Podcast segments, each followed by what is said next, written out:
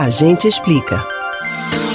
Se tem algo que todo consumidor tem medo, é de ouvir as palavras SPC e Serasa. É claro que ninguém quer ter o nome negativado, mas alguma mudança repentina pode acontecer, como perder o emprego, e aí o consumidor não consegue quitar a dívida e o nome fica sujo.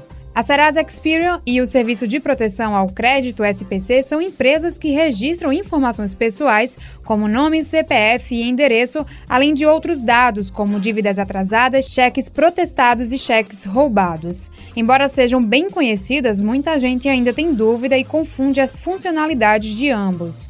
Os dois são a mesma coisa? A advogada do consumidor, Alessandra Bahia, explica. Na prática, o SPC quem busca são os comerciantes. Ele surgiu, inclusive, por uma demanda da Câmara de Dirigentes de Lojistas, do CDL. E no, no Serasa, quem busca com maior demanda são os bancos. Então, normalmente, se for alguma busca sobre inclusão no, no cadastro de, proteção ao crédito vinculada a banco, você vai diretamente no Serasa. E se for comércio, SPC, eles não se comunicam. Ou a empresa inclui, ou o banco inclui num órgão ou em outro. Ambos são órgãos privados com essa função, né? De identificar o inadimplemento do consumidor. Mas como saber se o nome está no SPC ou no Serasa? É, normalmente é indo nesse cadastro. O que acontece no dia a dia é que quando você vai abrir um crédito, quando você vai tirar um cartão, quando você vai abrir uma conta ao banco, eles fazem essa busca, eles identificam e informam para você. Eles fazem essa busca no SPC no Serasa, muitas vezes seria até obrigação deles informar o porquê eles estão negando crédito, que é porque, informar por escrito, né? O que não acontece no dia a dia. Então, vai, o consumidor vai ao SPC ou Serasa, ele vai dizer, seu nome está no SPC, seu nome está no Serasa.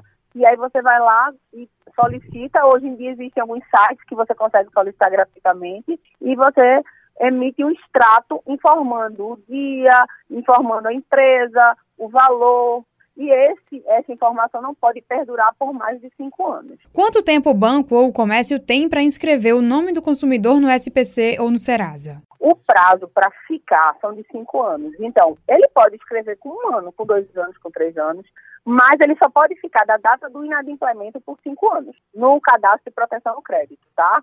Ele pode escrever faltando seis meses para caso o consumidor ter o nome retirado. Depois de cinco anos ele não pode ficar. E ele já pode incluir desde a data que é que venceu a dívida. Agora, tem um detalhe. Para incluir, é obrigatório que esse órgão cadastral, ele notifique o consumidor com 15 dias, dando prazo de 15 dias para o consumidor sanar essa dívida e não entrar nesse cadastro.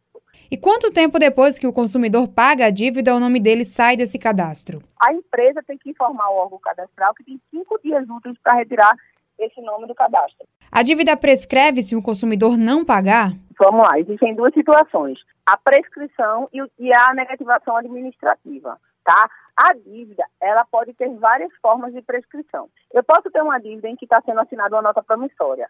A executibilidade dessa nota promissória, para entrar com uma ação de execução ao credor, ele tem seis meses. Depois desse prazo, perde a executibilidade. Ele teria que entrar com uma ação de cobrança que tem três anos para entrar e prescreve depois de três anos, podendo, em alguns casos, entrar com uma ação que a gente chama de monitória. Então, assim, o prazo de prescrição, que é o direito de buscar na justiça, agir e tentar viabilizar, é diferente do prazo que o nome fica no SPC, tá certo? Então, o prazo para ficar no SPC e no Serasa são cinco anos da data do inadimplemento. O prazo para ajuizar uma ação e ter o direito de pleitear na justiça com todos aqueles procedimentos de bloquear, de penhorar os bens, e etc. e tal, se for o caso, né? Vai depender do tipo de dívida, do tipo de título que o credor tem nas mãos. Então, uma coisa não se confunde com a outra. O consumidor ele só pode negociar a dívida com a empresa ou pode procurar outra instituição? A dívida é do credor. Na verdade, a dívida que o, o consumidor tem é, é com uma pessoa que ele constituiu. Existem alguns casos desses dessas empresas, elas cedem esse crédito né, para outras empresas. Mas, em regra, o consumidor tem que buscar o fornecedor que foi constituído aquela dívida, que ficou inadimplente, para que ele regularize diretamente com ele, porque só ele vai ter o poder de retirar o nome do consumidor do SPC. Ou, ou se ele indicar alguém que acabou comprando esse crédito tá? Que existem algumas situações, e aí o consumidor tem que ser informado para que ele negocie diretamente com essa pessoa para que o nome saia do SPC ou do Serasa. Você pode ouvir novamente o conteúdo do Agente Explica no site da Rádio Jornal ou nos principais agregadores de podcasts Spotify, Google e Apple Podcasts. Camila Brandão para o Rádio Livre.